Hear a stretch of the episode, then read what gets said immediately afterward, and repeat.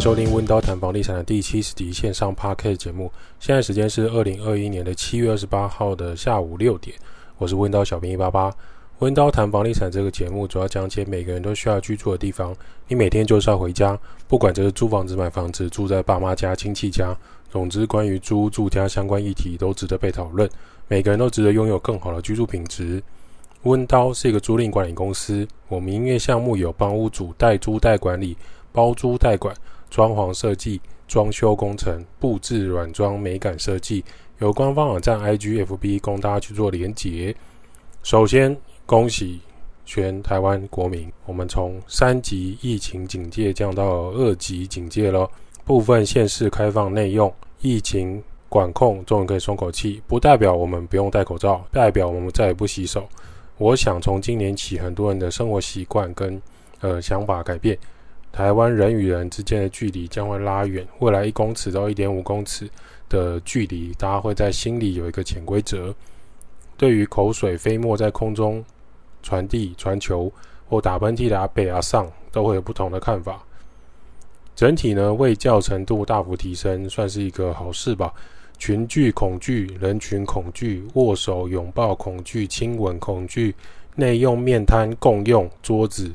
拆掉亚克力的餐厅，这些都是一年内会带给大家心中不同的想法，还有即将发生的状态。那我们就看每个人的适应程度到什么样的不同。例如说啊，现在的东山鸭头啊，水果摊、卤味摊，不管干的、湿的卤味、加热卤味、蛋糕店、面包店、甜点店，几乎每一项食物包得紧紧的。其实很久以前，卫生局就有发公文提倡，呃，这些这些糕点类啊，其实你应该用塑胶袋把它包覆起来，或是用透明的厚帆布来隔绝消费者的飞沫在那边喷啊、传递啊、停留在上方。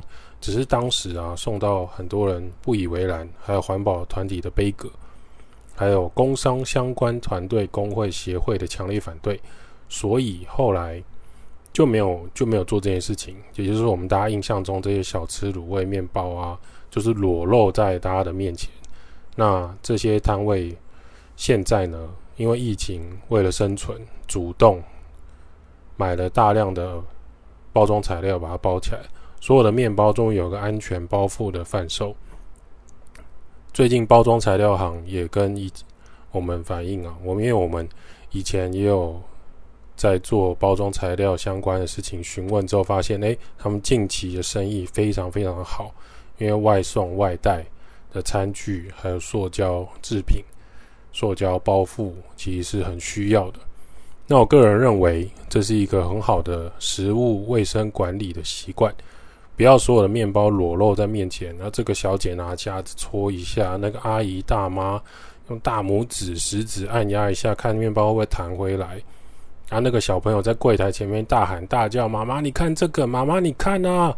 以前这些面包就是在这种危机的战争环境下被销售，现在呢，就是塑胶布帘后方的展示区，或是商品包装一个一个的独立面包。老实说啊，比较卫生安全啊。台湾传统市场呢，也是另外一个神秘的三角洲地带啊。那种瓷砖的摊位上面还有黄垢，塑胶帆布的柜台上面放冰块跟洒一点水，放着海鲜、干贝、小卷，还有那种北海鲜虾，放在还有呢这种鸡腿摊，切好一条一条的猪肉，还有那种木头摊位上放的豆腐、豆干现做凉拌素鸡，接着呢左手收钱后迅速扶住肉块，右手大力的剁。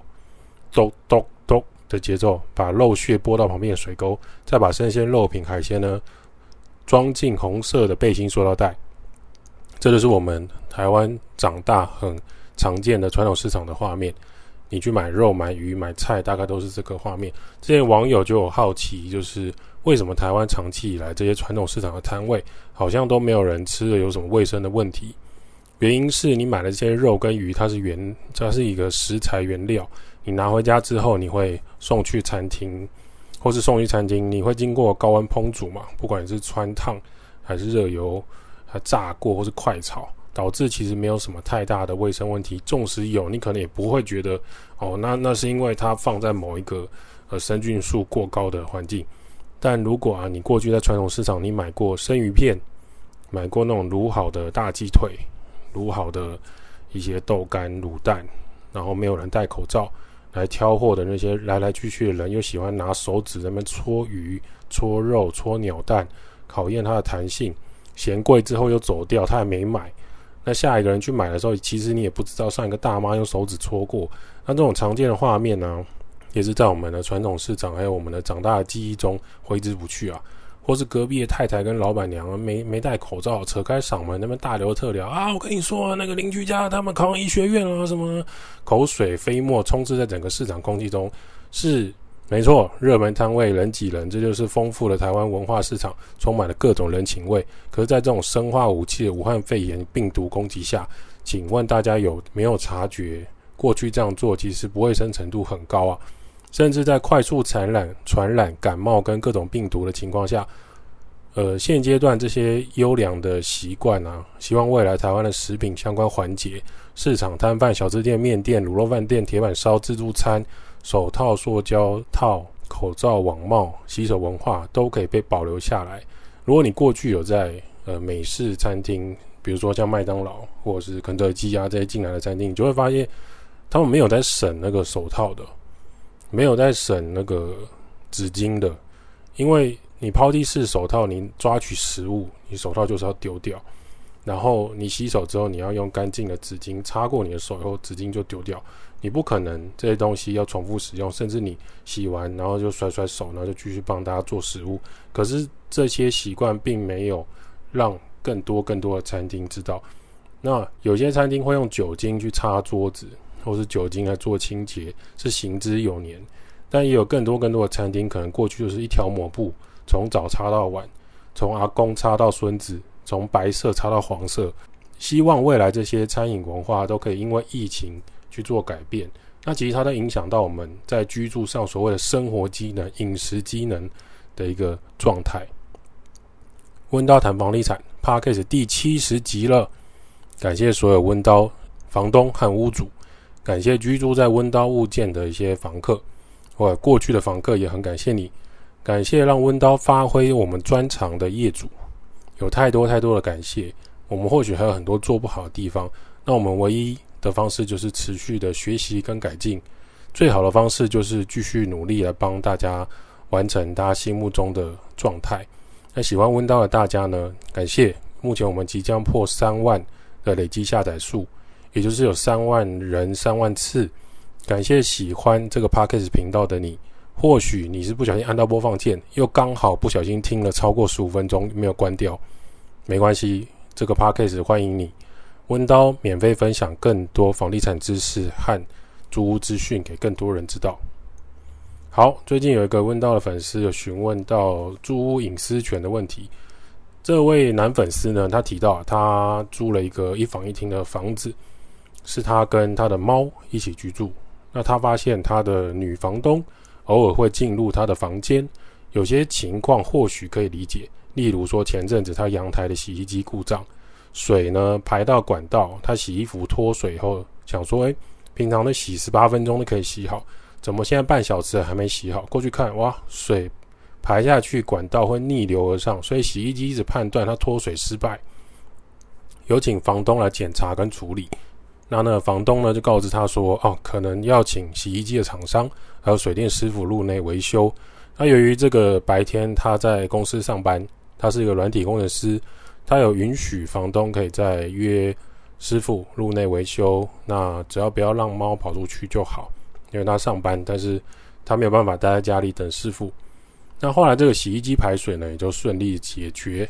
有几次他下班之后总觉得屋内的配置有点不同。一开始他以为是他猫嗅针，或者是他的猫主子生气乱拨一通乱弄，后来发现不太对，他觉得房东有进入他的房间，于是他有询问这个女房东，一开始他还不承认，后来就说哦，就进来维修一些厕所配件之类的，总之让他感到不舒服，毕竟他去上班，在没有告知他的情况下，房东怎么会进入他的屋内？然后来不管是维修还是干嘛，那万一他的猫咪跑出去，或是造成屋内什么危险怎么办呢？那这边呢，温叨小编来跟大家解说一下，实际上房东把房子租给房客后，房东是不可以擅自进入空间的。房东擅自进入已出租的房屋处，恐有触犯刑法跟民法的问题。当房屋出租后，房东虽然拥有房屋的所有权，但是房屋的使用权是交给房客的。你租屋就是把房屋的使用权交给房客。房东进入出租的房屋时，必须经过房客同意，否则不得任意进出。以上面这个案例来说呢，这个女房东啊，她进入这个男生房客的房间，普遍刻板印象，网友可能会留言，可能网友心里想。一些坏坏的事情，女房东进入男生房客的房间，这样子好像男生赚到之类的，修蛋几类。问题不是这个，而且男女平权。今天如果是男房东进入女房客的房间，趁他不在家，就 OK 吗？都是不 OK 的。不管今天房东是不是有正当的理由进入屋客租屋处，或是非正当理由进入租屋处。都像是陌生人或邻居侵入住所的行为，房东未经房客同意的情况下，擅自进入出租已出租的房间，可能有触犯刑法第三零六条的侵入住宅罪，还有民法一九五条的侵害隐私权的侵害赔偿责任。但是如果今天是紧急状况，消防队已经失火了，消防队破坏门进入灭火，可以吗？可以。再来，还有，如果房东跟房客有在租赁合约注记约定好正当理由维修事宜，房东和租赁管理人可以不用经过房客同意入内维修。如果你没有签这一条的注记，双方同意的话，那就另当别论。实际上，租赁管理啊，很常遇到屋内要维修的状况。为什么？因为你假设租一年、租半年、租两年、租五年、租十年，居住环境。大致天花板、墙壁、窗户、地板，小至灯泡、洗手台、水龙头、插座零件，都有可能需要更换。有些是消耗品，有些是实际上随着时间、随着它的品质下降，都有可能需要维修。那今天假设厂商跟师傅要入内维修，通常是白天的工作时间比较方便，早上九点到下午五点，不见得每一个师傅都有时间愿意下班以后。在入内维修，而且有些师傅并不是正常上班族，他下班时间可能是晚上八点或九点，甚至他忙一忙已经晚上十一点了。这种时候，邻居跟管委会不可能让师傅进这个时间进入社区或大楼来维修。白天房客不在，晚上又不能维修，请问师傅要飞天遁地，还是学会穿穿墙术吗？那我们在这个案例里面就可以发现说，诶，那这个那房客可不可以偷偷换锁？其实是可以的，房客依法拥有房屋使用权，在租屋期间，他可以自行换锁，但是要特别注意，如果房客在归还房子的时候，必须将房子恢复原状，包含把旧的锁装回去，因为新的锁只有你有钥匙，旧的锁其他人是没有钥匙的，到时候房东可以不接受这个新的锁，房客就要付出赔偿责任，付出赔偿金，或者是请锁匠花钱处理。而且啊，当你换成自己的锁，未来屋内如果要维修，势必就会有很困难的预约维修时间。这一点你必须要有认知，也要确认。例如，水电师傅自己跟你约时间，房东就没办法介入，因为他也没有钥匙。或者说，你今天要送家具家电，啊，司机要跟你约时间，那这个时间只有你本人在家的时候才方便维修。那房东本身没有钥匙可以来协助你做。更换家具或是家电，这边呢也提到啊，近期热门的疫情关系，我们也有遇到房客不让师傅去维修的状况。原因不是隐私权，而是他觉得师傅可能接触很多人，他认为师傅是高危险染疫族群，所以拒绝让师傅入内维修。那我们也不方便说是哪一个房客。那因为疫情原因，我们可以理解。不过呢，某方面来说也是让师傅跟管理人员很心里很受伤了。那我们就只能让子弹飞一回，后续呢也是顺利的维修了。那有人会讲啊，房东不是一个很轻松的工作吗？这种房屋管理人员有什么困难的？不就是这个这个那个那个弄一下就好了吗？现实处理上是有很多难处的，光是维修管理啊，就是一门学问，更不要说还要协调厂商、协调房客、协调屋主、协调邻居、协调管管委会的时间，不然都是花时间等待。也很常遇到跟师傅约好时间，师傅又因为工作繁忙，临时更改时间的状况。那我们讲到这个隐私权呢、啊，还有一个常见的状态，就是呢，现在建商交屋的新成屋啊，往往铁铝门窗，无论是什么厂牌的、什么等级的、什么美国、日本、欧洲，通常都是清澈的玻璃。那在这种气密窗很安静、强风地震下很安全的玻璃，但是它很清澈。很多人有个经验，就是当你要住进去之后，或是租房子以后，发现厕所有对外窗很好，可是玻璃也太透明了吧，几乎是全裸的站在窗边的感觉。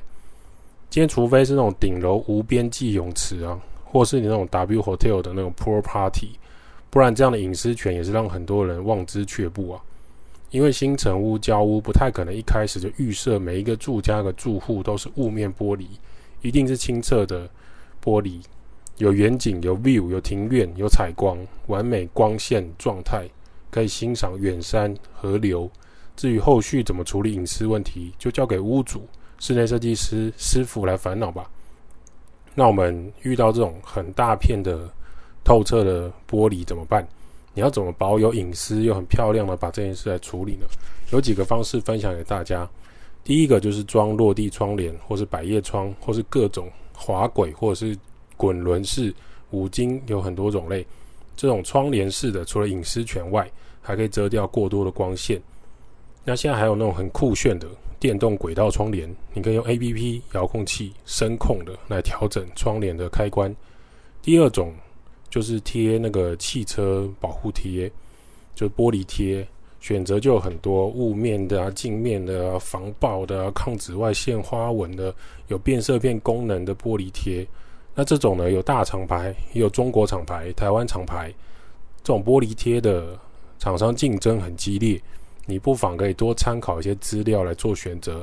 窗户贴纸既然提到隐私，要注意有一种材质很特别，它白天在外面看是进不来的那种，就是白天看就是黑黑的镜面。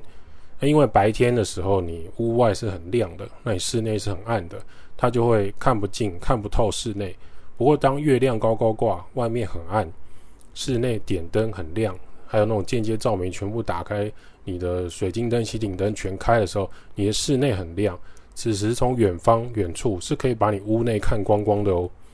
之前就有一个艺人，他以为自己的玻璃贴是处理过的，晚上大方的约异性到家里。而人与人之间的连结呢，结果就被狗仔从对面商场顶楼摄影的状况，艺人才惊觉哇，我原来我的窗户这么透啊，到晚上这么赤裸。他以为白天黑黑的应该就是 OK，没想到晚上是很透明的。那当然后来就是透过专业的玻璃厂商提醒，我们也才学到这个隐私权的问题。那除非你说今天这个知名人士他是炒绯闻的方式啊。比如说，某知名女星到富商家里三小时后才步出社区大楼，或某知名男星走入八德路某小模租屋处被记者拍到，那就另当别论。有一些新闻它是有目的性的。第三种增加隐私的方式就是拆除原有的窗户，更换全新的胶合玻璃。那玻璃呢，直接选用雾面喷砂玻璃，或是古古古老的窗花做法，就可以一劳永逸。那这种做法呢，通常是大户或是预算很够的住户、屋主他才会这样做。实际上，确实很多大咖明星住家会这样改造。对他来讲，建商付了任何东西都是很 low 的品味。我要裸胚屋，我要知名设计团队来帮我处理。我不要跟其他住家用同等级的马桶卫浴，我也不要一般的玻璃，给我要特殊厚度、抽真空的隔音顶级玻璃。那当然也有听说了，就是这种玻璃的做法。总之呢，人的欲望跟个性想法是落差很大的。第四种也是有见过的，绝对隐私权的极端做法，通常在那种三面采光或四面采光的独栋大楼，可是它跟邻房邻居的房子窗户太近的大楼，还有那种老国宅港式无隐私中庭走道设计，那就直接把那面窗户封板处理掉。今天不管是拆除还是砖墙处理。或木头加脚材，总之就是让那面墙消失，很像那个中国郑州淹水那样子。官方说你消失六十五人死亡，没有死亡数字就是没有窗户，什么窗户，什么放菊花在捷运车站口没有，这边本来就没有窗户啊。好险我们在台湾，不是在那种红色政权的国家。听了官方在那边讲水灾天灾，我们投入多少关怀和救援，我们祝福就是这些在郑州你淹水消失的家人可以找到淹在车厢底部的灵魂。都能找到回家的路。有些人听到这边讲说：“怎么可能三面采光、四面采光，还把窗户封死？我巴不得多一些窗户。”诶，嘿，实物上呢，真的蛮多长辈或是名人的房子有做这样隐私权的延伸行为。他们把三面采光变成前后采光，或是间接采光。我曾经去参观一个长辈的公寓住家，我从顶楼往下看，才发现，诶。这栋公寓其实是很漂亮的三面采光啊，怎么只有这个楼层，只有长辈的住家这个方位是没有窗户的？而且很明显，从外观来看是叠砖墙把它封死。有询问长辈的原因，那他觉得说他窗户太多，他没有安全感，而且窗户太多，风沙、红白刷都搞哎，反正看出去也没有风景，平常又没有开这扇窗户的习惯，某一次翻修装潢，就请设计师把这个窗户封起来吧。把那个防水跟工法做好，从室内其实看不出来这面墙原本有窗户的。这种常见的隐私权争议啊，还有一种就是租屋住家也会发生，就是租客跟房东住得很近，那住楼上楼下，住同公寓对门，住在后巷的对面。例如房东可能会关心你的梯间电灯怎么都没有关啊，关心你吃晚餐了没啊，关心你。来你家的客人是不是太奇怪？有没有刺青啊？关心疫情期间有没有洗手啊？那你你出门是不是要去上班呢？有时候可能关心太多，关心你是否半夜回家，关心男朋友带回来好像都不一样。这些或许是善意的关心，那你可能只是要去超商买罐可乐，买罐台啤。对房客来讲，其实就是有点压力了。长期来说是压力，甚至已经有点侵犯到个人隐私权的部分。更不用说我们之前在 EP 六十第六十集温叨谈房地产楼中楼的梦幻泡泡魔术空间秘密，邻居装监视器观察女生进出公寓，还威胁大锁处理机车是可以的吗？这一集里面我们就有提到，邻居在梯间和公寓安装监视器。二十四小时观察梯间邻居进出，绝对是有点变态，还有侵犯隐私权的行为。或许有人会遇到很佛心的房东，而我们也遇过，逢年过节都会送水果，还有煮好的鸡汤，甚至帮忙带小孩收包裹。这类型的良善房东，我们也遇过，真的人很好。房东对房客就像照顾亲生的小孩一样，而且是保有隐私的态度。不会过问太多细节，只要房客准时缴房租，房东要多大方就多大方，也是有的。从这些分析呢，你就可以知道啊，其实住家，无论你今天是买房子还是租房子，人类对于隐私权的看法跟观点是非常不同的。我个人非常喜欢三面采光或者四面采光，我觉得天气好的时候光线充足，天气不好的时候或是需要隐私权的时间。你可以透过窗帘来调整，是一件很舒服的事情。不过，对于极度需要隐私和安全的人来说，太多的窗户、太透明的窗户，似乎是一种不安的来源。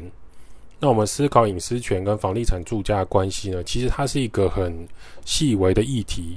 那这不是说房价啊、地区啊、什么单价多少、坪数大小、什么方位就可以判断。No，毕竟房子是拿来住的。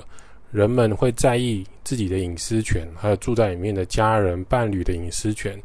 尤其当你今天是网红或是知名度很够的人、名人，你更是一个租屋还有买屋需要注意的重点。那我们某一集呢，有跟大家提到有阳台外推的事情啊，有一件事情是师傅要拿出来提醒的。一般呢、可以拆除的墙面，我我们有提到尽量不要阳台外推嘛。那我们这边另外师傅要提醒说，一般可以拆除的墙面可能是砖墙或是轻隔间墙、木头墙面，但是但是但是住家房屋有绝对不能拆的墙，这个墙面就是结构墙，不要轻易的洗动，也不要拆除。结构墙像是剪力墙、RC 石墙、钢筋水泥墙是不能拆的。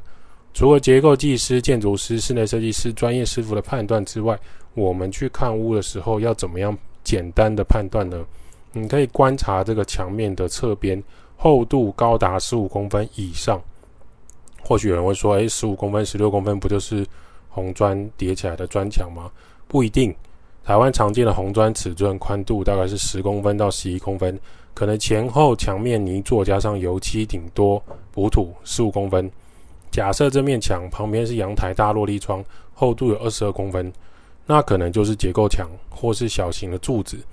当你不确定这是不是结构墙，也可以透过左右两侧平，就是它水平的来观察，说是不是长得一样。那如果你还是没有办法判断，可以请专家来帮你鉴定。那这个结构墙除了阳台要注意之外，也有可能它是会在隔间墙的位置，比如主卧室靠近浴室、浴室的周围，或是大楼连续的管道间有一个地方特别粗、特别宽。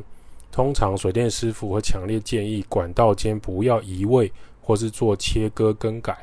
要是老旧公寓的二楼，你未来极有可能会有排水不良或是淹水倒灌的问题。总之，关于剪力墙和结构墙是绝对不能打除的。